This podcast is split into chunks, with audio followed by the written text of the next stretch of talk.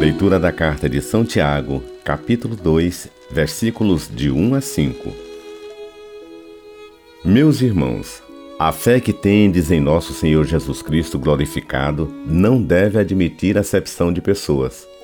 Pois bem, imaginai que na vossa reunião entra uma pessoa com anel de ouro no dedo e bem vestida, e também um pobre com sua roupa surrada, e vós dedicais atenção ao que está bem vestido, dizendo-lhe: Vem sentar-te aqui à vontade, enquanto dizeis ao pobre: Ficai aí de pé, ou então, senta-te aqui no chão aos meus pés. Não fizestes então discriminação entre vós? E não vos tornastes juízes com critérios injustos? Meus queridos irmãos, escutai.